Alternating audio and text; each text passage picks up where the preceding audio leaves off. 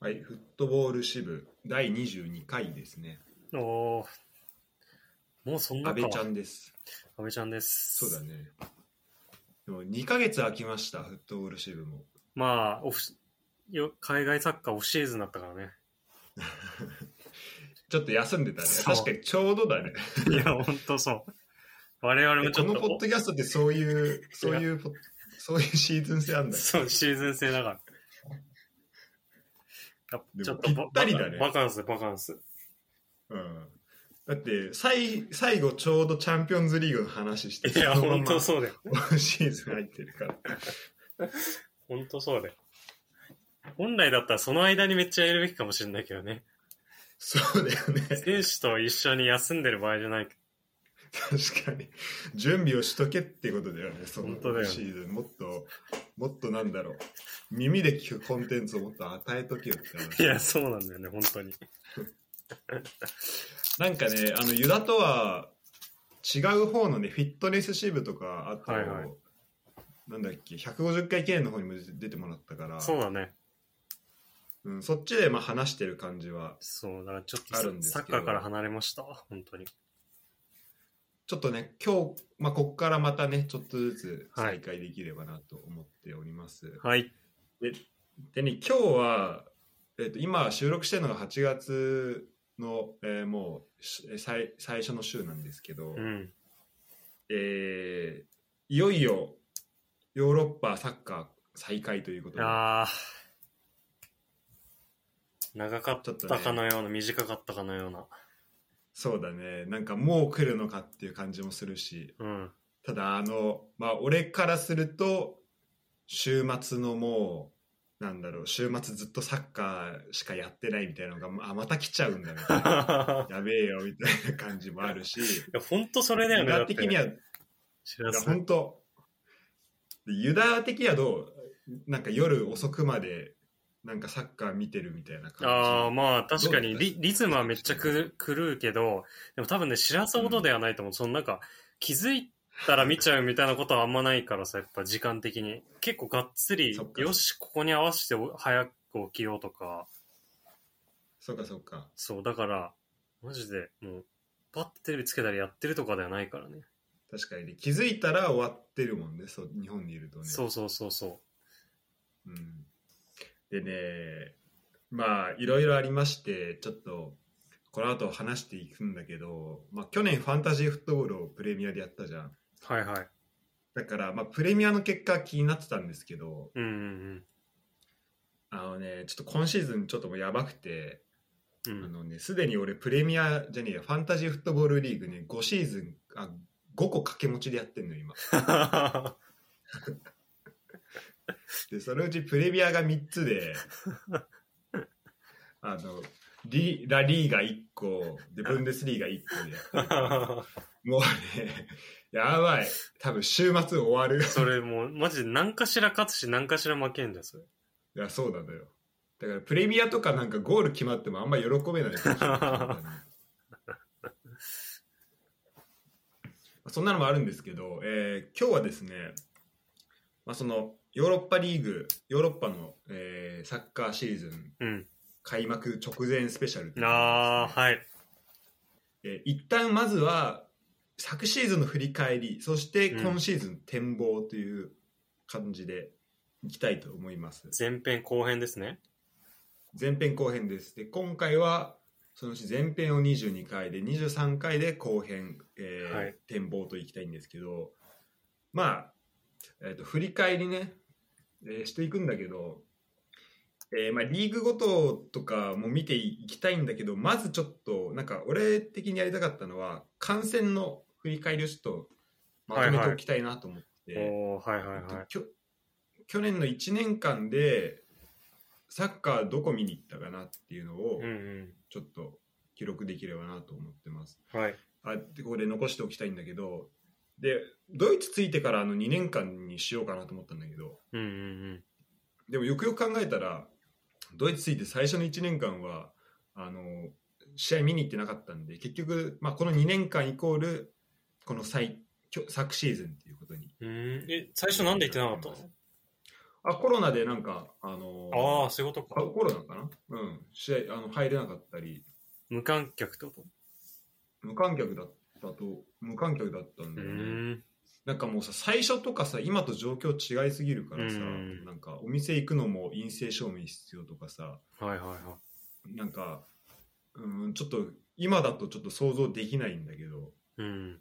まあ、とにかくですね、えーちょっと感染の記録をここで残しておきたいなと思いまして、はい。えー話しておこうと思います。で、今ちょっと見てみると、合計で、えっ、とね、ちょっとボナーエッセイの試合、あの、ボンにあるね、えっ、と、去年4部だったチームの試合は何試合か行ってて、ちょっとそこのカウントが正確にできてないんだけど、それ以外の、えっとプロのトップチームのやつだと案外ねあんま言ってなくて7試合かな昨シーズンは。はいはいはい。いや、でも十分じゃん。でまあ十分か、うん。まあ確かに全部あのしかもあれなんだよね。同じ州だったら電車無料で行けるしあと今俺がいるボンの州だとケルンとかメンヘングラードバッハとかえ、レレバークーゼンとかシャルケドルトムントとかあるんだよ。あとビーレフェルトとかも去年だったら。ええマジ？でそこ電車無料で行けるんだけど俺そこの試合はねこの後言うけど1試合しか行ってなくて。あとあと全部遠いとこしか行ってないめちゃくちゃいいいチームいっぱいいるじゃん。そう。俺だからその中でよく俺7試合も行ったなって確かにちょっと思うわ。でですねえー去年去年の7月18日にちょっと早めですね。本当えっとねユーロが終わった次の週ぐらいだと思うんだけど、はいはいはい。そこが去年の僕の2021年22シーズンスタートしましてそれが、えっと、デンマークからスタートしましたおおで、ー。はいはいはい。えっとオーフスあのユンカーがプレーしてたオーフスのチームとブレンビーの試合でブレンビーはその前年のチャンピオンだったのかな？の、えー試合を見に行ってで、まあ、オフス負けちゃったんだけどあの久々にスタジアム行ってだから本当それこそこれい行けたのなんて1年以上ぶりだったからスうタジアムででおん。客さんいてうん。でみんな声もめっちゃ出しててで結構そのそのレッドサポのさあのノア君ってはいはいはいと一。緒に行ったんだけど、だから2人でなんかレッツのデンマーク語で喋って歌ってるからそれをちょっとレッツの ああ、言ってたね。あのそうそうレッツのリズムに リズムと一緒の歌詞と あの歌とかあるからそれを俺らはあの一緒にそのレッツの歌詞で歌ってるみたいな。でゴール決まるとなんか俺ら1回で2回もなんかご2回がゴール裏結構でかいところで,、はいはいはい1回2回ゴール裏の席の1階のなんか屋根のし下みたいなその2階の席の下だったのね。うん。でちょっと前行くとあのー普通になんか陸上競技場みたいになってるから、まあ、1階のところがあってあのなんだろうでそこからはそこの人たちは後ろ振り向くと、まあ、2階のところのあのサポーターとかも見れるんだけど、うんうんうん。だからゴール決まるとその2階からなんかビール振ってきたりしてて なんかねちょっとかわいそうだったしあと普通に俺の真ん前の席の人とかあの試合後にビール思いっきりぶん投げてて。でその人とある試合後なんか街中のバーに飲み行くみたいなちょっとわけわかんない すごあの展開になったんだけどそういうのも含めてその時はドイツもまだだからデンマークが結構ね規制が緩かったんだよね、ああ、そうだよね。確か。ニュースになってた、こっちでも。うん、なんか電車の中でもマスクしなくていいとうん。かお店の中でもしなくていいとかなっててうん。なんかその中ですごいこうまあその試合を飲み行ったりしたのもそうだけどうん。すごいこう人とのつ近さみたいのを感じたのがうん。この試合かな。本当それコロナの結構初期ってことだよね。そうだね。あ本当初期だったね。確かに、あの時サッカーがも本当さ、中断しちゃったからさ、うん。で、最初めっちゃ覚えてんのが、なんか、結構いち早く始まったの確かブンデスだった。あそうだねそうだよねんで、なんか入れた後、ハイタッチもダメだからみたいな。なんか結構変あそんなだっけ？そう、それをね、でも、ブンデス始まった時、すげえかじりついて見てたの覚えてる。サッカー見れるみたいな。ああ確かにね確かに。それで試合見に行けた俺らめっちゃ嬉しいわね。俺もう日本いた時大宮公園行ってナックファイブ見てちょっとなんか感極まってたから 全然思い入れそんなないのにサッカースタジアムだと思って。ちょっとやばすごいよね。今考えるとっていうのは結構あるけど。でですねえっ、とまあこれがだから1個ねデンマーク。はい。で去年はちょっとなん俺的にはねなんといってもまあグロイターフェルトっていう。グロイターフェルトが、あのーまあ、一部にいたっていうことで、できるだけ試合を見に行こうと思っててでその中で結局見に行けたのは3試合だったんだけど、うん。えー最初に行けたのがだからそれがねに、えっと、きょ去年のシーズンの2試合目なのかな。フィルトと、えっと、FC ケルンの試合をケルンのホームで見ることができて、はいはいはい。これはもうなんだろう。もう本当満員のスタジアムで、うん。これこれとか多分ポッドキャストで話したのかな？うん。なんかそれが多分ふあのこのポッドキャストで一番再生数伸びてる 素晴らしい。やつだった気がするんだけど。もうすごかったね。もうなんかあの満員のスタジアムで。だからそれこそみんな大合唱だしもう本当その感情を本当に忘れてたから。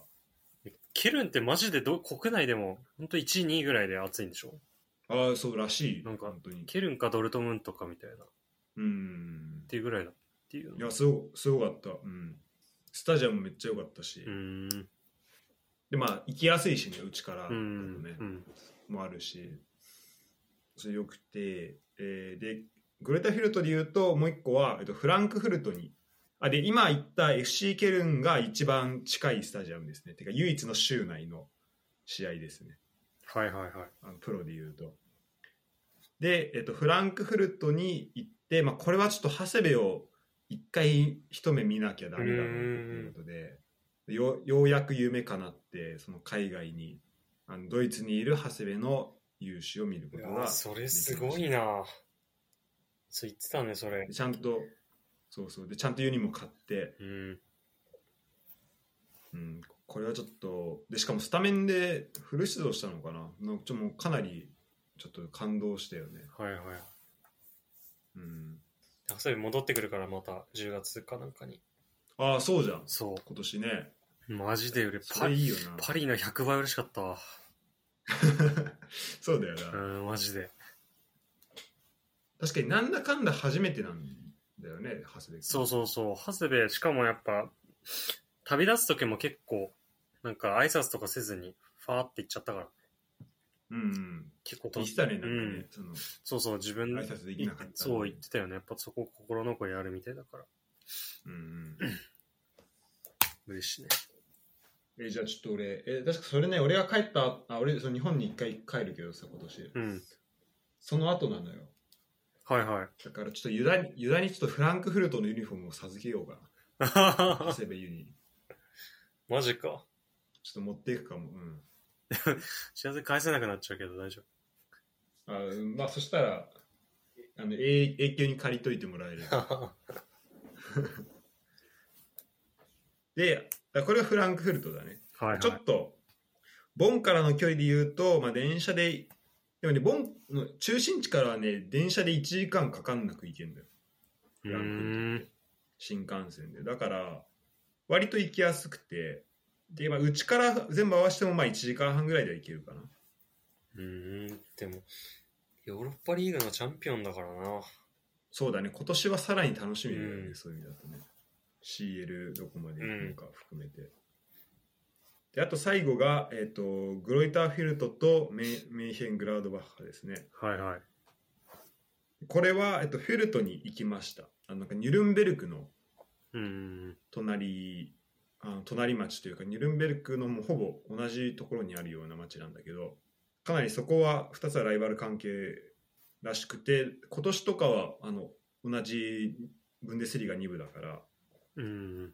あのこの間もダービーやったけど、まあ、かなり熱い感じの試合だった試合だったねであでちょっとあのそのニュルンベルク関係でいうと今えっとね今出てるの150シャープ150いくつだろう？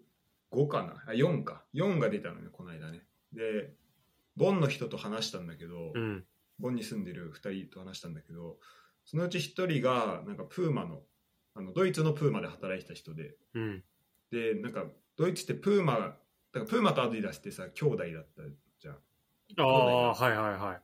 でそなんかうそうだよね。ニュルンベルクの会社らしいんだよねあ、そうなんだ。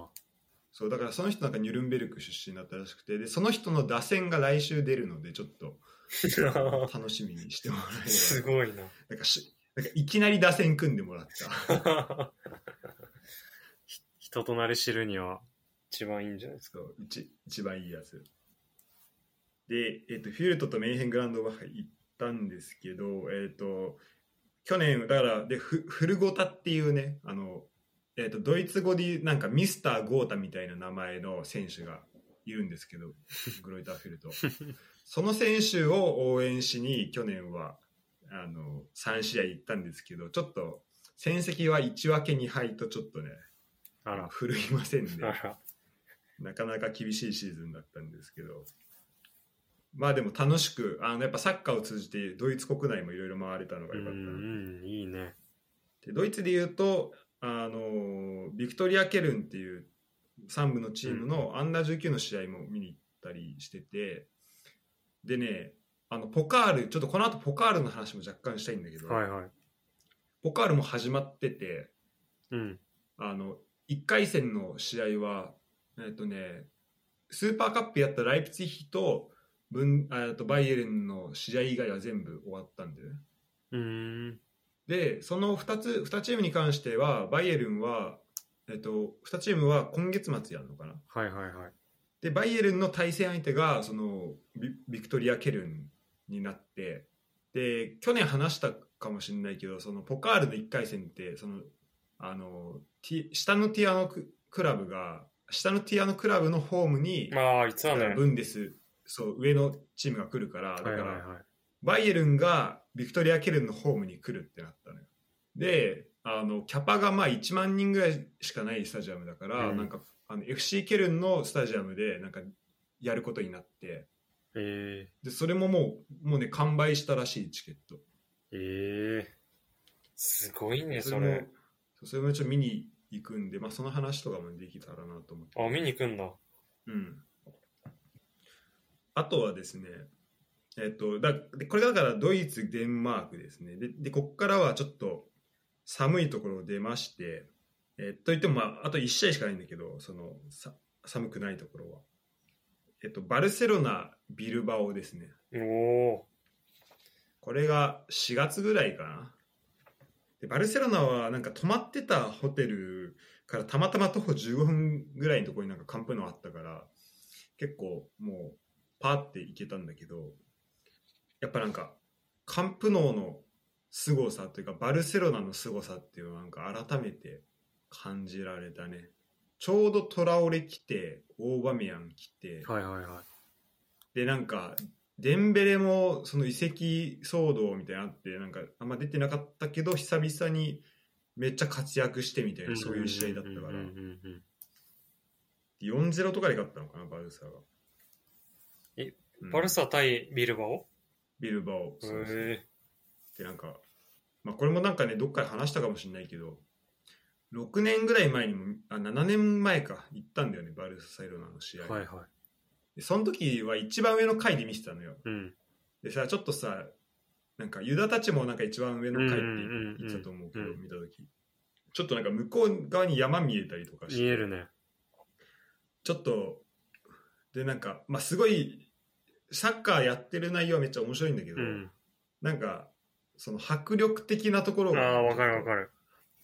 なんか伝わっあでもユダたちってなんどの試合見てたババルサとバルサと、えっと、アトレティコ。あじゃあ結構いい試合てかめっちゃいい試合、うんうんあでもそれでも結構あれなのかうーん、そうだね。まあ、なんか臨場感とかっていうよりかは、でも上からサポーターの感じ見れたのはすごい良かったんだけど、逆に。ああ、うんうん。そうなんか、間近ですごいプレーっていうよりかは、こうテレビっぽい感じではあった、確かに。ああ、なるほどね。俯瞰まあでも、俯瞰でね。た俯瞰でね。うんああ、でも、うんでもいいね、そのカードね。うんうん。まあ、俺のし見た試合はなんか、あの、エーバル戦だったんで、乾でしたから、あの結構面白かったんだけど、あ、犬入れたやつ？じゃなくて。乾が入れ、あ、でも先制はしてたな。乾じゃなかったあ、そうなんだ。だから犬2点ぐらい入れたやつあって。それは別か。あったね、うんうん。乾決めて、で、スアレスにハットトリックされてっていう試合だったんだけど、だからちょっとね、だからお客さんの入りもね、ちょっと微妙だったんです、その試合。はいはいはで、あったんだけど、で、今回はちょっとその一個下のところで見たんだけど、い。うん。もうね、音の反響すごくて、えで、あとやっぱもう、なんか若い選手、ペドリとか、えうん。ペドリがもう、ペドリ愛が半端なかったね、ババルセロナの人あたち。あ、はいはい。クレのペドリ愛。もうね、すでになんか王様みたいな感じで、もう愛されてる。確かに、いや、でも確かに好きだろうね。うん。だって今までシャビとかさ、イニエスタ好きだった人がそのまんまそっくりペドリ好きになってる感じでしょ？生きう生き写しみたいな。そうそうそうそう。だそれもあって、で、まあこの、だファンの、まあそもそも場所的にもすごい、め全然近くはなかったんだけど、そのうん前回に比べて。ただ、もう、多分ね、一番上の階って結構観光客が多いと思うのね、うん俺もそうだったけど。うんうん。で今回その1個下だとなんかもう隣なんか試合中ずっと歌ってるような人隣にいたから、うんうんなんかその雰囲気もすごい良かったしでまあピッチも別にめちゃめちゃ近くはないけど全然こう選手とかも様子も見える感じではあったし、っうん。ていうのでなんかあのバルセロナ行く時はちょっとちょっと高くなんだけどお金的にはうん。でもそのそっちで行った方がいいなっていうふうには思いました、うーん。話ですねなるほど、行ってみたいな。そうね、ちょっと、ね、ユダマジでヨーロッパ来てほしいな。いや、マジで行きたいな。本当に。ヨーロヨーロッパの試合見に行きたいよね行。きたいな。本当に行きたい。今、一番の、一番の願いかもしれない。だって、そうだよ、日本ではたくさん行ったけど、ユダたちがフランス来た時もサッカー見てないもんね。見てない見てない。あの、そうだよね。マックのサッカーしか見てない。そっちで。あ、それ、匠もね、匠この間、今何と言うけど、あこの間何と言ったけ？ど、うんあの、スーパーで飯食ってそこでサッカー見てたら、またやってんだ。あれ、あれまだあるんだ。意思はね、引き継がれてい。やー、あそこからプロ出た人とかいないかな。めっちゃ出てほしいわ。あそうね。いそうアナな。ザースカイ的なのやってほしいやってほしいな。原点があそこですみたいな人いないかな。えーまあ、そんな、えー、とヨーロッパですね。なんで、で、最後に、えっ、と、2試合、まあ、これまた寒いとこ戻るんだけど、えっ、と、これがアーセナルですね。はい。去年は、幸運なことにアーセナル2試合見に行けて、いや、いいね。えっ、と、まあ、両方ともエミレーツだったんだけど、んブレントフォード戦と、あと最終節エバートン戦を見に行きました。まあ、やっぱいいね、プレミアね。いや、いいよね。シンプルな。確かに、でもさ、うん。結構めっちゃしらすの立場羨ましいなって思うのはさ、こうやってさ、旅行で行くとさ、なんて言うんだろうな、もうその飛行機乗ってからもう帰ってくるまでがもう、パッケージでもう夢の中だから、なんかね、試合見ても、なんか、そその、なんて言うんだろう、その、区切りがないのよ。あなんかこう、日常にいる中でパッてプレミア見て、その、あ、すげえっていう感覚にならずに、いやもう、なんかずっと、あイギリスすげえっていうとこからプレミア入って見るから、なんかね、ちょっとしらすとね、感覚違うと思うんだよね。え、じゃあユダがもし今行くとしたらどんな感じになる？いや、今言ったとしたら、いや、本当だから同じような感じの夢の中になっちゃうから、本当住まない、住んで、現地に住んで、フラッとプレミア見に行ったりとかしたいなってめっちゃ思う。ああ、そういうことね。そうそうだから向こうの空間がもう日常になって、もう全然、なんか、あなんだよな、それ自体に興奮とかはなくて、試合とかにファって行った時に、うわ、マジですげえわってな、なんか一段階こう違う気がすんだよね。なるほど確かにそういうのはあるかもねなんか、うん。めちゃめちゃ大事になるもんねそのさ日本から長い時間かけてきたってなったら。さそうそうそう。しかもそ試合試合試合ってなるけう、ど。そうそうそう。うん、そうなんか向こういる時点でなんか街中歩いてる時点でなんかすごい楽しいしさ。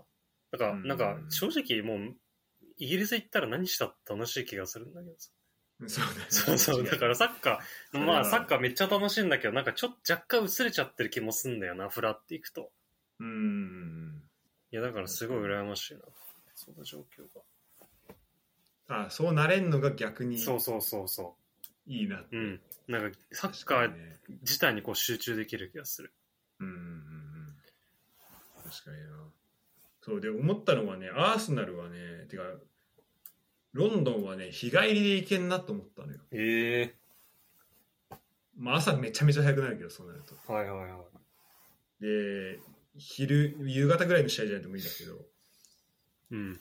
だからそのプランとかでもう行きたいなと思ったね。でちょっとなんか若干こう愛着湧いてきた感もあるね。なんかアーセナル2試合見てる。確かになんかなんだろうなあのチームってちょっと分けやすいよねなんかね。なんでなんであれ？いやなんかすごいよね。なんかねなんで？日本人多くない？いやわかるわかる。なんでだろう？なんかね日本人になんか刺さるものあるよあのチーム。ねえなんなんだろうねあれね、うん。わ渡るもそうだけどさ。いやわかるわかる。でもなんかねわかる。すごい昔から多いし日本人。うん。いやなんかやっぱ日本人好きないやなんでそこ負けんだよみたいなやつがめっちゃあるから 逆に。そういうこと、うん。そういうこと。確かに、うん本当になんか応強援い中で、ね、応援しがいがあるっていうか。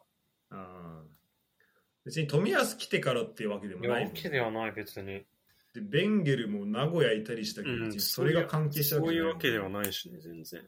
うんなんでなんいやなんかね文化的になんか通ずるものがある気がするな。これで今日あれ出たねあのオールはなし。ああそうそう。見たわ。ちょっとだけ。途中までしか見てないけど。俺も途中まで見たわ。そうなんか富安来る直前のところまで見見たわめっちゃいいとこ。ああそっか。めっちゃいいとこで止めてるけど。完璧あれ完璧なちょっと話なんか本当に我々のために作られ日本向けって思っちゃうぐらいのなんか流れじゃなかった？えあそう俺さえそれ何？エピソード2ぐらい？エピソードどこまで 1, 1の途中ぐらい。あマジで？いやもう最初さ全然マジで3連敗してさでなんかもうアルテータがめっちゃ、あはいはい。めっちゃ落ち込んでてさ経営者なんかその首脳陣と「いや大丈夫だよ」っつってうん。支えるよって言って、移籍期間最終日に冨安加入って3連マジか。あそそんなそういう流れか。そう3連敗の後。えこれもう日本人向け？って思って。ストーリーができすぎて。確かに。俺俺まだねあのねブレントフォード負けたとこなんだよ。ああはいはいはい。そういやでもでも思った。でそれでなんかラムスデール期待したけど、うん。なんかさこの1年間振り返って思ったけどうん。7月18日のそのデンマーク行ったやつとかもなんかめっちゃ前な感じしてたの。なんか2年前ぐらいかなと思ったら去年だったし、あ なんかあのだからラムスデールもあなんかあシーズン途中で加入したんだあいやそうなんだよね。そうそうそう。思ったそれは。でまあそうね。なんでちょっとそこもね注目してちょっとアーセナルは今年も。うんいや今年はそうだね。本当に今年は一番ここ数年で一番いいしね。そうだよね、うん。かなりいいとこ狙いそうだよね、うん。まあ、ちょっとヨーロッパサッカーでまあまとめますとえー、っとですね。なんか7試合か。でやっぱりスタジアムからのアクセスはやっぱどこも、まあ、どこもめちゃめちゃいいってわけではななかったかな。うーん。ただ、まあ、基本的に公共交通機関で、まあ、街なやっぱ街中の中心地からまあそんな離れてないところにはあるかなう感じですねなるほどね。うん。あとなんだろうな。まあそのサポーターの感じとかそれぞれなんか、まあ、バルセロナはめっちゃゴール裏ではないけど、まあ、ファンに囲まれうんで、まあ、フェルトの試合はそんなかな。あの普通にメインスタンドとかで見ること多かったけど、アーセナル俺いそのエバートン戦は前半間違えてゴール裏行っちゃって。なんかなんか友達と一緒に見るってだったんだけどなんか回を間違えて同じ番号のところで。はいはい。そのその回行ったらなんかゴール裏で前半ゴール裏で見てたけど結構なんかすごいウェルカムな感じ。もう。えですごいあの良かったしなんかでその時とかはさあのトッテナムの試合がどうとかさ。あの結構そこでちゃんうん。CL 圏内が決まるみたいな試合だったしからそれでなんか俺の方聞い俺になんか結果どうみたいな聞いてきて 俺が教えたいみたいな。結構なんかみんなに携帯見ながら試合見てたねフレンドリーなんですごい。そうそうそう。すごいなんかその辺も良かった。それ。うんまあ、そんな感じでしたちょっとね、えっと、来年どうしたいみたいな話をまたど明日かどっかで話できたらいいんだけどはい。ちょっと国を増やしたいのとあと同じ州内であのそれこそ板倉選手メンヘングラうんドバ。うん、吉田麻也選手シャルケとか増えてるんでちょっとそこは見に行かなきゃなっていう感じですね。うん。うん、あとまあ国としてはあの伊東純也フランス、うん。でえー前田直樹オランダとか、うん。であのベルギーには橋岡いたりみたいな、うん。あるんでちょっとそこあと三笘のブライトンとか。確かに。南のモナコ。南のモナコ。いやそうね。ちょモナコとかモナコとか行ってほしいよなんかどんな感じなのか。すごい気になる。なんかちょっと異質じゃないのチーム。あああーそうだね。うん。国も違うしね,、うん。ちょっと気になる行ってほし。いなんかね F1 見に行ったことはあったんだよあねそうだよねだって。うん。ただその時マジ街中で走るからさなんかもう全然あんまりいろんなとこ行けなくて、うん。ちょっと今度はスタジアム見に行きたいなと思ってるけど、あとね久保建英見に行きたいなと思って。ああソシエダ。ソシエダでなんか飛行機見たらボンからソシエダあソソシエダまでじゃないんだけど同じバスクのうん。フランスバスクとうん。スペインバスクのスペインバスク側なんだけど、ソシエダは。んフランスバスクまではなんか往復で40ユーロぐらいのチケットあってへえでひ飛行機。へえだからそこから電車で行けばなんか全然サンセバスチャンまで行けんなみたいな。はいはいはい。で俺そのままあの理科理科のあの出身地行きたいなと思ってたから。すごいなま知らずの出身地巡りが。出身地巡りをね。だ そうだよ。それはねそれもやりやすくなったのよ。あのオランダから2人来たからさ。確かに。オランダなんてもうすぐ行けるし。確かに。あとスウェーデン、まあ、スウェーデンはちょっと頑張んなきゃいけないけど、うん。うん、ちょっとまあそこもねそのまあ感染っていう意味ではちょっと来シーズンこうしたいなっていうのはそんな感じかな。うん、と、えーなってますがどうしようかな。えっとお便りいきますか？はい。ちょっとワールドカップネタです。えっとまあホットキャストネームはないんですけど、えーお便り来ておりまして、えっとリンクが貼ってあってね。はいはい。えーこれってフットボール支部的にはどうなんですか？中国を出場させるためとか言われてますがって、えー来ました。はい。そのリンクが、えー、とワールドカップの、まあ、アジア枠が4.5から8.5になる。うん。っていうもので、えー、と2026年のワールドカップですね。えー北中米のカナダアメリカメキシコの3カ国で行われるものの出場国数が32から48に拡大されるのを受けてえーアジア枠も大幅変更。でこれを受けて予選の大会方式も大きく変更になったっていう、えーことなんですけど、えーどうこれあのまあななんでこれをどこれを受けてどう思いますかっていうことなんですけど、はいはいはい。うん確かに。うん。うん。これなんかなんかなんかのねなんか結構ちょっと考えてたこととなんか清水さんっていうジャーナリストわかる？清水、えっ、と、結構髪長い。あ、そうそうそう。あの人が結構、なんか、自分と同じような考えだったんだけど、その人がすごい思ってるようなこと書いてくれてて、マジでなるほどって思ったのがあって、うん。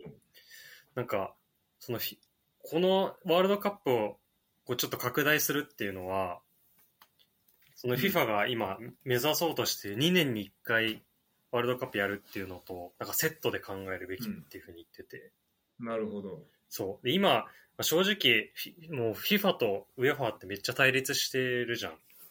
あ、そこの対立関係がそう、そこの対立関係があって、今、UEFA はそのヨーロッパの中でこうネーションズリーグとかっていうのを作って、うんうんうん。そこで、なんて言うんだろうな、まあ商業的にもこう盛り上がろうとしてるけど、まあ多分 FIFA 的にはそれは結構面白くなくて、こうヨヨーロッパってすごい重要なコンテンツのその中だけでこう、とどまってるっていうのは、サッカー、世界、FIFA 的にはかなり面白くないことだから、うん。なるほど。そう、だから多分、そあれだよね、開催、その、出場チームが多いっていうことは、予選自体もそんなにやらなくていい良くなるはずだから、うん。どんどん移行していけば、多分、今回は多分そんなことないはずなんだけど、もう予選がすぐ終わるっていうことになるはずだから、2年に1回できるよね、みたいな話になっていくと思うんだよね。なるほど、なるほど。そ確かに今回は、なんか一番早いチームだと、うんと 2, 2試合少なくなるっていうのそうそうそう。結局だからで、もそれ、そう、グループ分けるだけで最終予選みたいなのやるけど、だから多分なんかゆくゆくは、そね。そう、ゆくゆくは今、うん。アジアカップとかユーロとかそういうのがやってるけど、もうそれがうんもうん。うワールドカップ予選兼ねるみたいな感じで、うんうんうんそういうアジあのこあの大陸の大会、次ワールドカップ、大陸の大会、ワールドカップみたいな、うん。うんうんうん。それをこう回していくような感じにしたい、それのなんか第一歩なのかな、みたいな。なるほど、なるほど。思った。まあだから、それ、だから中国は、だからその、付随っていうか、まあそれも、ももちろん、目論見としてはあるかもしれないけど、なんか FIFA の狙いとしてはそっちなのかなと思っそこで、まあもっと国、大陸超えた。試合がもっと増えてそうそうそうそうそうヨーロッパを巻き込めるよ。そしたら多分ネーションズリーグとかできなくなるうんうん。気がする。まあでもそれかそかうん。それかユーロがなく、そと一緒になるか。そっか、ウェファとそこが全然違うっていうのはちゃんと考えてなかったな。てか、そこの対立関係っていうのがうん。抑えてなかったな。なるほどね。でもそう、ちょっとさ、この国際、世界のサッカー、うん。代表サッカー考えるときにさ、うんちょっともうヨーロッパサッカー、うん。ヨーロッパがかなり特殊だよね、もう。特殊。なんかもう、本当だからユーロだけでめちゃめちゃクオリティ高い大会になってるけどさ、うん。これ多分違う大陸じゃできないじゃん。できないよ同じ、同じものって。そうそうそう。こんなネーションズリーグみたいなことできないそうそうそうそう。力を持ってる、まあ持つだろうなっていうところだよね。で、えっとね、ちょっと俺もね、これ一応記事を、上昇の、これなんかスラックがあって、そこに上昇がなんか、あ、上昇って言っちゃった。まあ、あの上昇です、これ。まあいいんじゃない別に質。問いただいたの。全然隠すような人じゃないと思います。そうだね。まあ出てくれてるしね。ありがたい。であのー上昇ありがとありがとうございます。で、それにまあ返事する形で、スラックでは回答して、で、それに、それをまあちょっとノートで見える形にしといたんで、う。はい。ちょっと、あのリンク貼っとくんでね、ちょっと見て、えー聞いてる人は見ておいてもらえたなと思うんだけど、えっと、そうね、で、ここで書いたのは、まあ、あんまり考えちゃんとまとまってないんだけど、うん。なんかリス、まあ、賛成反対みたいなことうん。で言うと理想の世界であれば参加可能な国を増やしていく流れには賛成うん。ただ現実は理想の世界じゃないので反対でも将来を考えるとまあ面白いと思うから別に特別反対もしないっていう感じまあだからやったらいいんじゃないぐらいのスタンスなんだけど、うん。で、まあ、理想の世界っていうのはあの、まあ、パッと浮かぶのが参加国のレベルが少なくともジャイキリを期待できる程度には近いこと。はいはいはい。だからもう10-0とかそういう試合は起きないぐらい近いこと、うんうんうん。で1年がまあ 500, 年500日ぐらいあって選手の給与を確保できることっていう、まあ、だそれは理想の世界でうん。なんだけど、まあ、前者は、まあ、さっき今も話も出たけど、まあ、ヨーロッパに関しては、まあ、多分それは問題ない。うん。せ参加国減らしたとしても、うん。あ増やしたとしても、まあ、問題ないと思ってて、まあ、オランダとかイタリアがワールドカップ出場を逃すぐらいだし、うん。まあ、そのヨーロッパ強豪が勢ぞろいしたワールドカップとか、まあ、見てみたさっていうのは、んまあ、ある、まあ、それってもうほぼユーロじゃんっていうことになるんだけど、うんなっちゃうかもしれないけど。で一方でアジアは、まあ、まだそこまでは行ってないのかなっていう気がしてて、まあ、確かに言うように6割6枠とかだあのなんか話でちょこちょこ見るのは、まあ、6枠ぐらいだったらその今すぐのあの競争力みたいのはあるかもしれないけど、うん。ちょっと8枠だとちょっとやりすぎな印象もうん。まあ印象としてはある。うん。だから、えっと、アジア最終予選の相手がアジアの国から世界の国になるっていうその、まあ、予選の再生産というか、うん。だから結局そのアジア予選でその敗退する国がその場所がアジアから世界になった。っだけじゃんとも、まあ、言えるよねみたいのをまあまず書いてて、でその後者のあの、まあ、休養の方はそのサッカー先進国、まあ、いわゆるサッカー先進国、うまあ、だから週1でここで言ってるのは、まあ、週1以上のペースで試合をしなければいけない国って書いてあるんだけど、にとってはかなり、まあ、深刻な問題で。で、えーまあ、ただでさえ過密日程なのにワールドカップの期間延ばすとかっていうのは、まあ、どうなんなんか大丈夫なのかなって、まあ、その時うんの、うんとまあ、第一印象でちょっと思ったんだよね。うんで、えっ、と、で、各国の思惑はさておき、えーサッカー人気の底上げにはなると思うし、あと FIFA がそのスーパーリーグ構想を断固拒否した理由の一個でもある、その万人がトップレベルのサッカーにアクセスできるうん。みたいな、まあ、そんなニュアンス。あそこの万人、すべてのチームとか、あの全てのその FIFA に所属している、えーその団体とかが、まあ、一番トップのところを目指せるようになる環境はあのその参加国をワールドカップの参加国を増やした方がそこは増えるのかなとうんうん。思った。だからそこにフィットしてるかなと思って、うんうん。でその予選の再生産になるとは言ったけど、まあ、確かに予選の相手が例えば敗退する相手があとアジアでやっててアジアの強豪うん。だからまあ日本とかとやって、うん。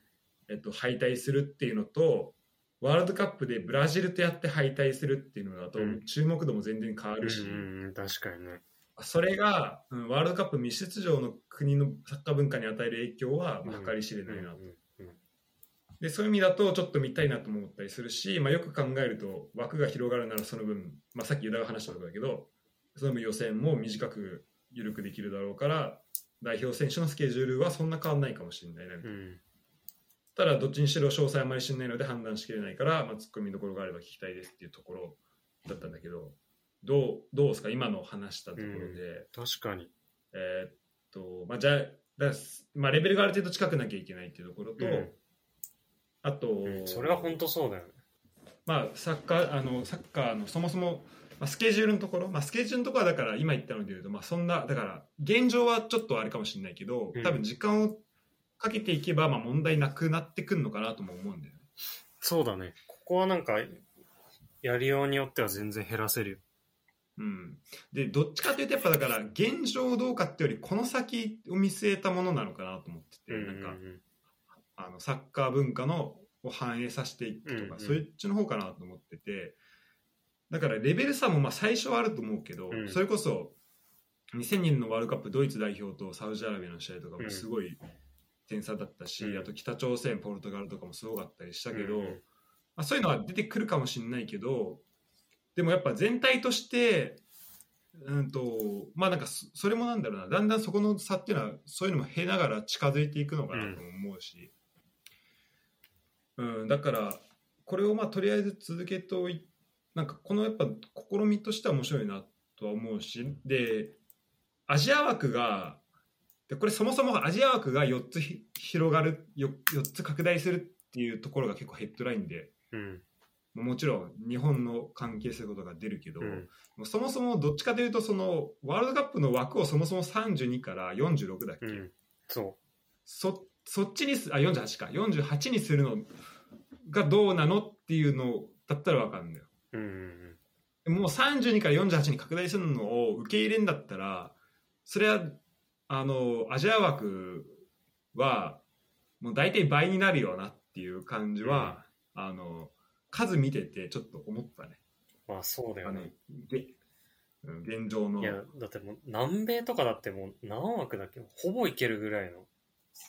そうそうそう。だって最何南南米何チームだっけ？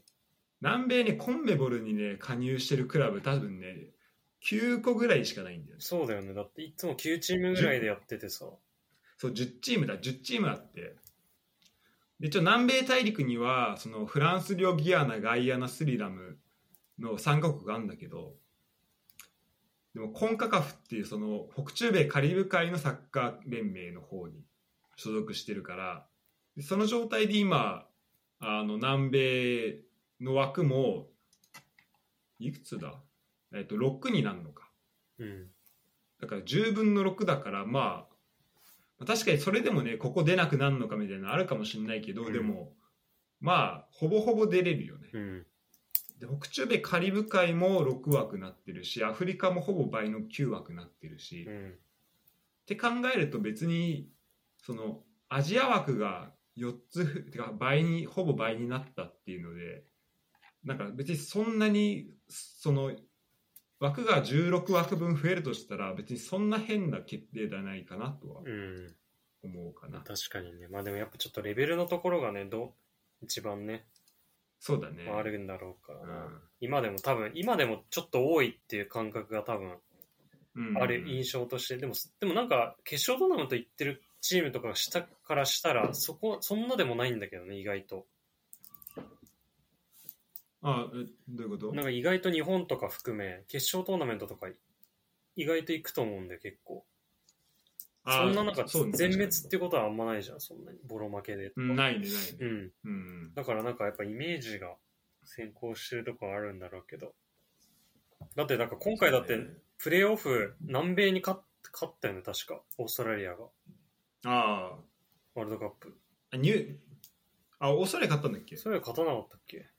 確か。ペルーに勝たなかったっけ？マジか。あそうだね。あそう勝ってたわ。うん。ね。え。だ絶対に南米なんか無理だって思ってたけど、確か勝にったし。だってそれがだって、あれでしょ？アジアのまあ5番目に、5番目ぐらいに強いチームってことだから、うんそれが南米の、まあ、5番目ぐ、5、6番目ぐらいに強いチームと、より、まあ、確か PK とかだった気がするけど、同じぐらいみたいな。っうんて考えるとだか、らそう、だから別にめちゃくちゃ差があるわけではないよね、むしろ。うんうんそうだからでもともとさワールドカップは南米えー、欧欧州うん。あとどこアフリカとかもあったのかな、うんまあ日本アジ A AFC はなかったわけじゃんそこにははいはいはい。でそでそっから AFC 入ってってでまあ日本も、えー、と最初の大会では勝てずうん。ワールドカップは勝てずみたいなところから始まったけどでも今この間だったらベルギーを勝つに勝てるぐらい、まあうん。くうん勝てるかもぐらいまでいったわけだし、なんかその大きな流れとしては、うん。やっぱなんかそっちなんだろうなそのちゃんと戦う機会を与えていけばうんどんどんそっちはこう強くなっていくと思う確かに確かに。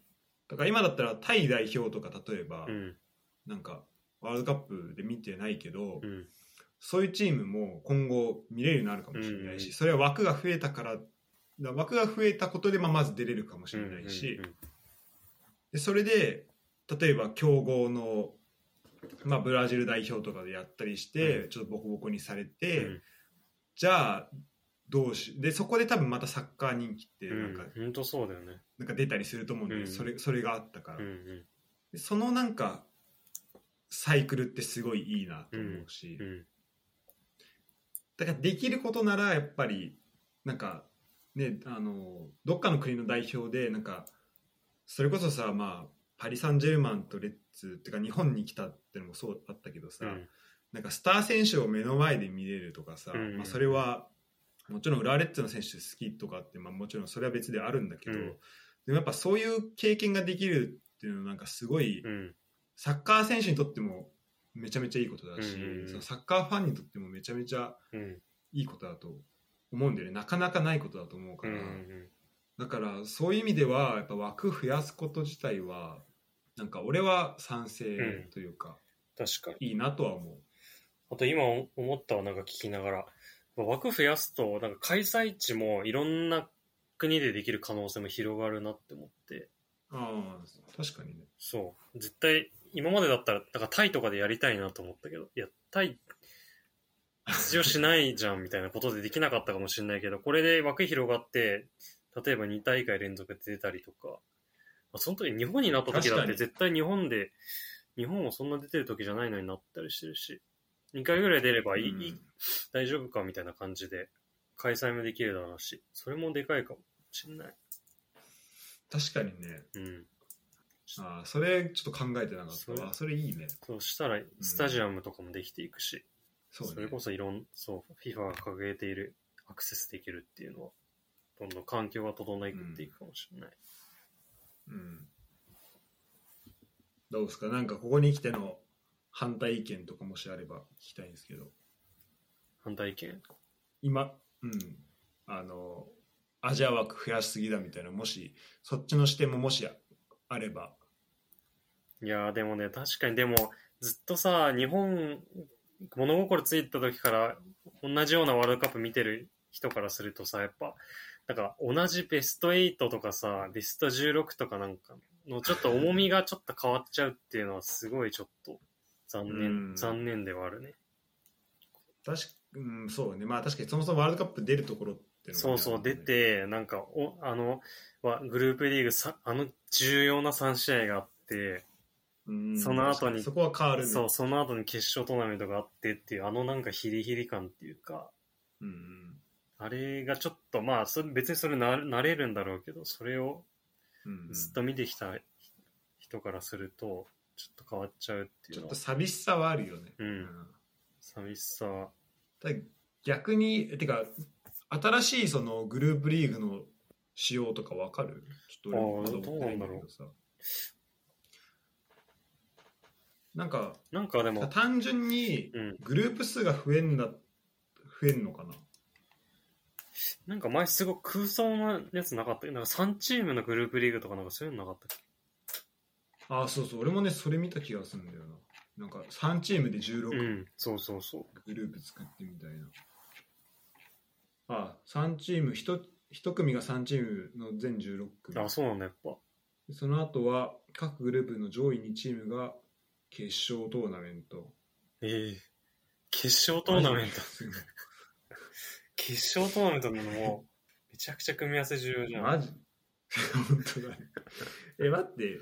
お？何 ?3 分の2上がれるの？すせごいね。選手権みたいじゃんもんすぐ決勝トーナメント始まるっていうえー、だこれによって各チーム最低2試合確保され、決勝まで進んだチームの試合数は現行のと同じ 7, 7試合で変わらないだから、一応これウィキペディア情報なんで、ちょっとどれぐらい信憑されるかわからないんですけども、一応載せておきます。だから、そうね、まあ、ベスト16に行く難易度、ベスト8行く難易度はあんま変わんないかもね、うんそういう意味ではね。確かに。10 16ぐらいまではまあうまいことその16グループの中で2位になっうんて、うん。でその初戦のベスト32の相手が、うん。まあ、そんな強くないところだったりしたら、うん。ありえるかもしうんれないけど、うんその先はどうなんだろうな、うん。まあ、結局同じベスト16やることにうん。なるのかちょっとその辺どうなるかもちょっと楽しみ確かにね。うん、ということです上昇さん。はい。ありがとうございました。ユダ MPG の話する時間はある？あいいよ。話します？じゃあちょっと若干構想的な来シーズンのてかもう今シーズンか展望的なところになってくるんだけど、えー、と MPG というかまあプレミアリーグですね、えーどうすか？あの、まあ、あのね、まあ、話しとくと MPG っていうのは、えーとまあ、プレミアリーグのファンタジーフットボールで、まあ、うん自分の理想のチームを作って、まあ、そのそこでまあ実際の試合に応じてなんかこうあのなんだ、まあ、グループを作ってその中で試合をしてその結果が実際の実際の試合に応じてその結果が変わっていくっていうところで、うん。で僕らはまず選手をドラフトで取りましてオークションで取りまして一番楽しいパートねあれめっちゃおもろいよね、あれね。そう。で終わったところなんですそうけどあんあの時さあのあの日ちょうど小賀小賀と米と親父といてさあの日。あそうなの、うん。そう。なんかフットサルやってたんだよ、ああその時めっちゃみ4人でなんか好き合ったらなんかいじってて。でそれで小賀になんかいくつぐらいなんかみんな若干探ってて一番いい選手に誰い何出したとか。あまだ入札始まる前。か始まる前。まだ帰れるから。うん、で、うん。これぐらいだねとか言ってて、うん。いや、小川、小川、小川に、いや、なんか少なくね、それじゃあ全然取れないよって言って、マジかあげるわ。ちょっとあげようって言って、あげたやつでジョータ取られた。1、1、1足んなくて。ああ日産のやつそう、かあれめっちゃうざかった。小川になんか余計なこと言ったわと思って。マジ余計なことマジで余計なこと言った。本当に余計なこと言った。そんなんじゃ誰も取れないよって言っちゃったの。マジめちゃめちゃいいアドバイスめちゃくちゃいいアドバイスしちゃった。しかもちょうどユダが取ろうとしてた選手だったんだよそうそうそうそう。50と51でジョート取れなかっうわめちゃめちゃいい勝た。め負したわちゃくちゃいい、あれだった。マジかと思った、あれ。トトノ FC は今シーズンはどうですか？トノちょっとこれ FC ね、ちょっとマジでちょっと情報が、情報をちゃんと仕入れれてなかったやつがあって、あの、し知らずのあれで知ったんだけど、キーパーの、はいなんだっけ、なんて人だっけな。ニューカッスドルゥグラスカあ、ドゥグラスか。ドゥグラスあドかゥブラブドゥブラフかドゥグラフか。うんドゥグラスカ、マジで不動の正ゴールキーパーだと思ってたから。あ そうだねそう。そうポープ。そしたらねそう入荷生今年ニック・ポープ取っニック・たんですよ、ポープ取ったの知らなかったからさ、マジで。なんか、なんか余ってんなと思っちゃったんだよね。え やばいよ。ちょっとじゃあユダユダちょっとメンバー紹介してもらってもいい？あ、わかっちょっとどどこ注目かみたいなわかりましたわかりました推し推し面も含めてた。推しメンね。うんキーパーから俺だってヘンダーこのノッティンガムのヘンダーソンとかもなんかどうあの知ってたのかなとかちょっと気になったりとかしてああ、これね、のなんかどんそう、ノッティンガムのヘンダーソンはこれユナイテッドいた選手ですね。あそうなんだそう、前、前回。で、マジでデヘア、デヘアと、てかデヘアからポジション取るって言われてたんだけど、へえ取れなくて。これイングランド代表、今、あそうなんだ。そう、今、もしかしたら去年出てなかったから、漏れちゃったかもしれないけど、多分今回また活躍すれば入るんじゃないかっていうぐらい結構、イングランドで嘱望されてるキーパーです。へえだからよくなんかノッティンガム行ったなと思って、もっと、なんか強いチーム行くと思ってたけど、本当にだから確実にユ、ナイテッそう、確実に出れるっていうところを選んだのかもしれない。ド確かにね。ユナイテッドずっとゴールあのローンで違ういろんなとこ行ってたんだねそうそうそうそう。シェフィールドとかそうそうそえーあでノッティンガムも一応ローンなのかう。ローンローンローン。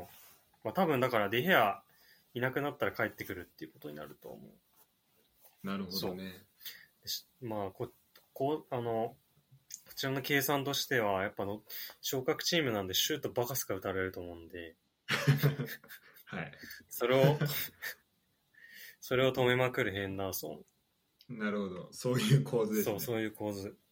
だってなんか去年のチャンピオンシップとか見るとなんかノッティンガム結構ディフェンスも良さそうでそうそうそうそう。そうなんだよ。ちょっと楽しみではあるよね、うん。そういう考え、そう。それがそのバランス結構大事かなと思って。いやある程度シュート打たれないと多分数値上がんないし。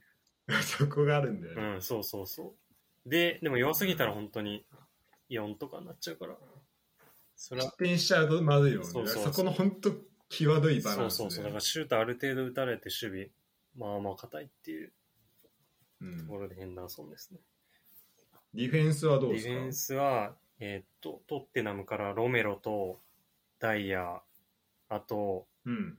アーセナルがホワイトとサリバー。おお。そう。あと、サリ、サリバってうん。結構、去年あんま出てないよね。まだ去。年ね、マルセイマルセイユにローンしてて、あ、そうなんだ。そう。で、多分ね、2年ぐらいずっとロローンしてんじゃないかな。フランス。で、フラン、うんで、その間に、去年、なんかリーガンでベスト若手選手みたいになって、本当だ、去年36試合出てんじゃそうそう。で、結構フランス代表の定着みたいな。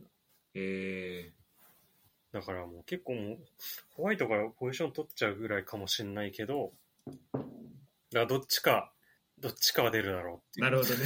なるほどね。奪ってもいいよすごい、ウィキペディア見ると、なんか、エンバペの父親から指導を受けた。マジで。どういうことそれ。そんな、エンバペの父親は何者なの？何者なんだろうね。なるほど。そんな感じで。サリバーだからめっちゃ一押し。すごい安かったし、なんか7ぐらいじゃなかっ7、7だね、元ねた。そう、マジで安かったから、何としても取りたかった？うん。ディフェンスは、ユダ6人なんだね。そうそうそう。うんうん。あとそうだね、ジェームズとミングスか。ミングス？はいはいはい。っていう感じですね。うんうん。なんかね、ロメロはね、ちょっとあんまり正直プレー見たことないんだけど、すごいらしくて。どういう選手なの？いや、なんかね、内田篤人がなんか、ヨーロッなんかプレミア見に行った時に一番いい選手だと思ったみたいなこと言ってたような気がして。あ、そううなんだん。。なんかアルゼン、しかアルゼンチン人のセンターバックなんだけど、そうんなんかね、すごい派手さがない、堅実なタイプ。なんか、内田が一い言ってた一番好きなバタバタしないタイプのセンターバックです。あえー、なんか気づいたら守れてるみたいアタランタにいな。たそうそう、アトラランタいた。えー、アタランタのこの人です。サイドバック？サイドバック、スリーバックの右みたいな。あーあー、なるほどね。あ、そっかそっか。アタランタそうだ。うん。多分トッテナムもそうだから。トッテナムもそうか。うん。まあ、楽しみだね。っていう感じですね。中盤、中盤結構、こだわりあったんだよ。中盤ねてか、どう、てかどう、あの、オークションはうまくいった？そういえば。全体的に。ああ、そうなんだ。だから、これ、ジョジョタいればなっていうの、本当帰戻って ここに。本当ジョタがいればよかった。てかでもそれこそ、でもやっぱ今回、ソン・フンミン普通に取りに行けばよかったなと思った。なんかあんまり、ああ、確かにね。うん、なんか50ぐらいじゃなかっ結構安かったよね。た。安かった、もうみんな飛びつくと思ったからさ、普通にそれでや60、られたね。そう、ややられて60ぐらい取り、と全然取れればよかった。しかもなんか今回中盤になってたしさ、ああね、そうだよね。あれめっちゃいいよね。なぜか。そうそうそう。うん。そう、でも中盤は、マフレズとハバーツと、クルゼフスキと、あとマルティネマルティネンリと、あと、えーランシーニと、あと、トロサール。いいね。なんかいやね結構各チームのこうね、いい感じに取れたんだよね。主力をめちゃめちゃ取ってるよね。そうそうそう。いやね、今回ね、やっぱマフレーズ、シティがめっちゃ放出したから、選手。うん。マフレーズは結構もう、使わざるを得ないと思うんだよね。ああ、なるほどね。うん。やっぱスターリングいなくな他もって出てくる。そうそうそう。ジェイズもいないし、確かに。うん。だからもうこ、だいぶスッキリしたよね、す。っきりしたから、マフレーズ対応ざるを得ないっていうことで。うん。あと、あとたハバーツは単純に名前が好きっていうのは、カイハバーツ。カイハバーツって、かっこいいよな。かっこよすぎるよ。今だったら入ってるでしょ。名前のいいい。絶対入る。。絶対入る、カイハバーツ。なんか入るつって読読むこともあるのもかっこいいし。ドイツ語読みね。そうそうそう。めちゃくちゃかっこいい。ハバーツ普通にワントップ、ワントップとかの可能性もあるから、全然。ああ、そっか。んうん。それもでかいと思った。中盤起用できる。なんかさ、あの、チャンピオンズリーグ決勝で点決めたりしてさ、はいはいはい。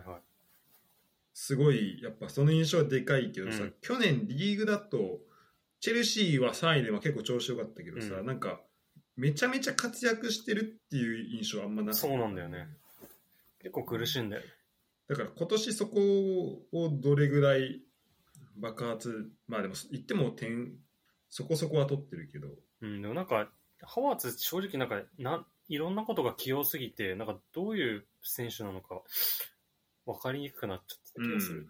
なんかドイツ行った時は本当にめちゃくちゃ点取ってたんだけど、うん、器用すぎて、なんか何に専念したらいいかってなってた気がするけど、今回マジでルカクもいないし、点取ることに専念できる気がする。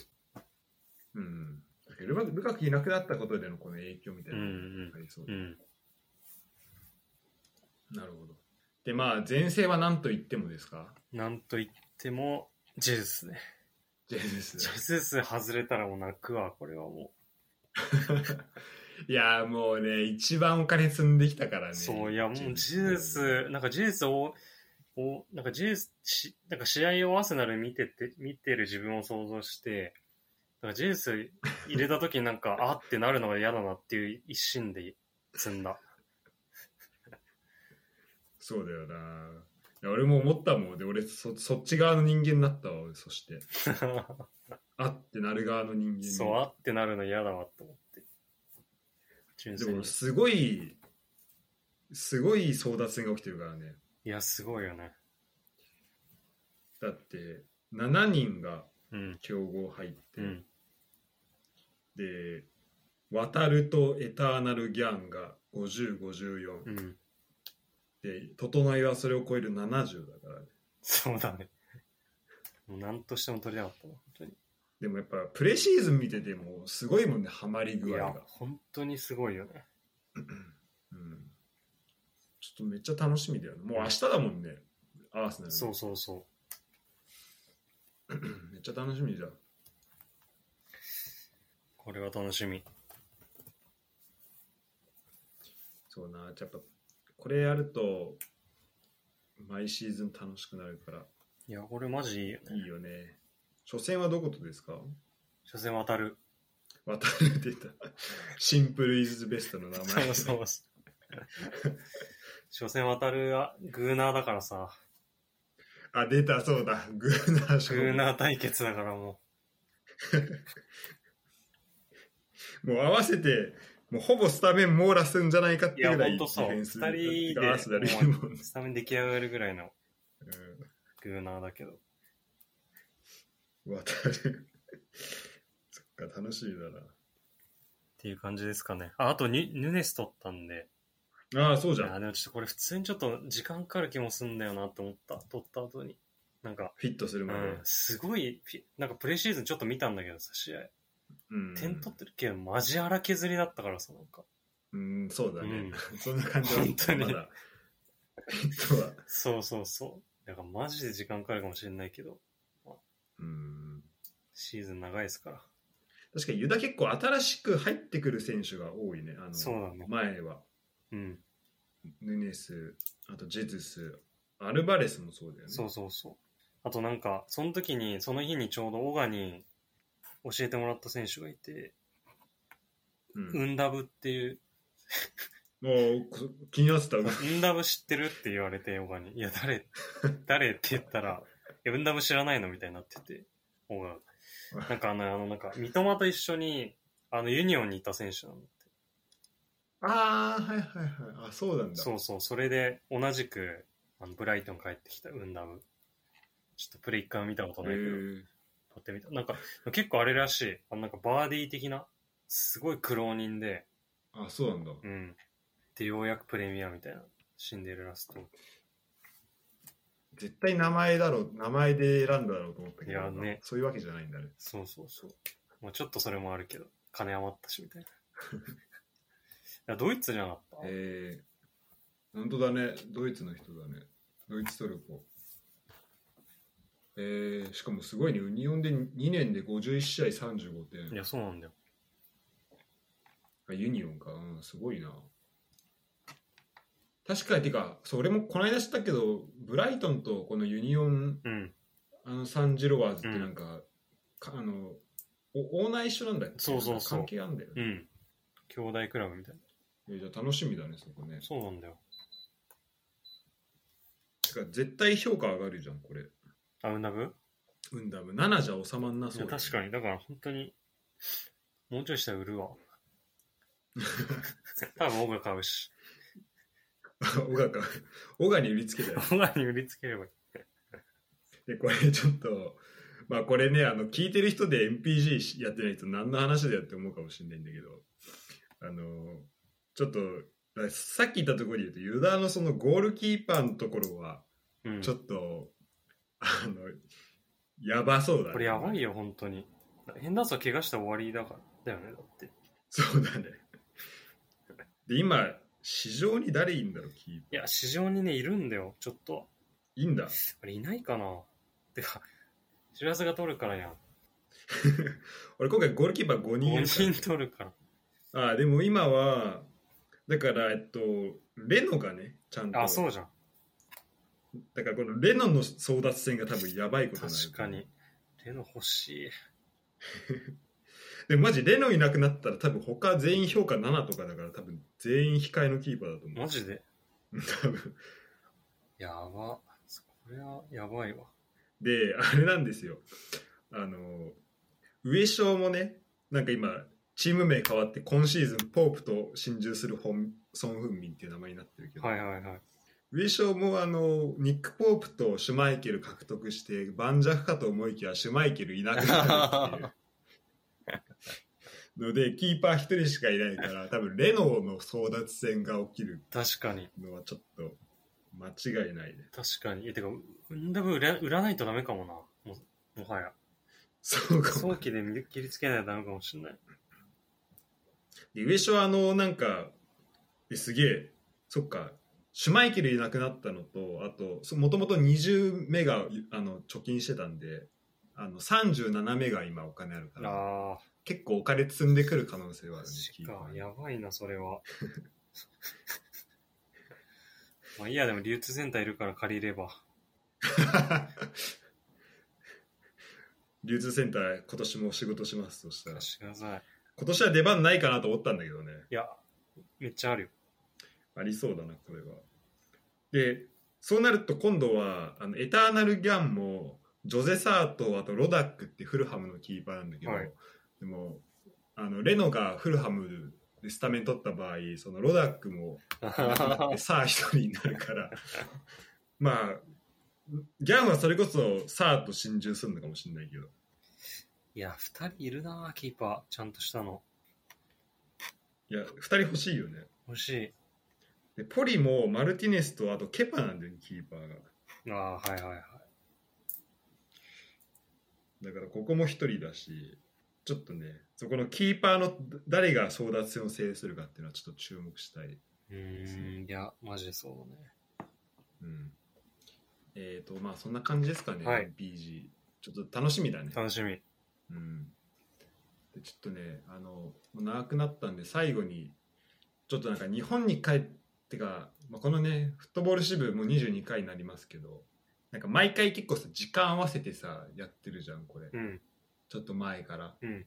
でなんか、まあ、これ本当にふと思ったことだけどなんか俺がもし日本住んでたらなんか東京都内でなんか軽く飲みながら撮ったりとかもできたわけあどあ、はいはい。なんかそれできたらめっちゃよいいだろうなって確かにねちょっとうんなんかこうやってさ1時間とか合わせないでさうん。てか時間合わせずにさ、はいはいはい。そうフラッとね。そうふらっとやる感じできたらいいだろうなと思ってちょっとねまあいつかそんなフットボール支部ができたらいいなと思っておりますっていうのをちょっと記録としていいですね。残しておきます。うん、という感じですね。はい。えーなんで明日は明日はというか次回は、はい。えー、と来シーズン展望編です。もう、ギリ、ギリギリスペシャルで、本当に。ギリギリスペシャルだね 開幕数時間前いや、本当そう。多分 MPG 片手間にやるぐらいの勢いでいや、そうだ。うん、なるけど、ね、よろしくお願いします。はいまたお願いします。はい。じゃあ今日ユダでした。ありがとう。ございました。または後編もよろしくお願いします。い。後編もお願いします。